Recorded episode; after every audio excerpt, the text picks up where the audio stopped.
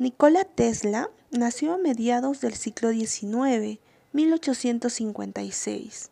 Fue un gran científico estadounidense, físico, inventor, ingeniero eléctrico, ingeniero mecánico, sin duda un gran genio de la electricidad. Hoy se le conoce por sus grandes invenciones en el campo del electromagnetismo.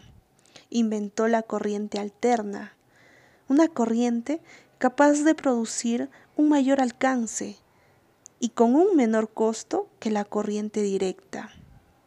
Su trabajo fijó la base del sistema moderno sobre el uso de la energía eléctrica y contribuyó al surgimiento de la revolución industrial.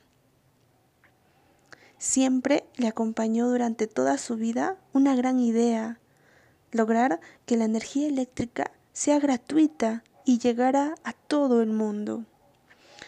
Murió a mediados del siglo XX, 1943.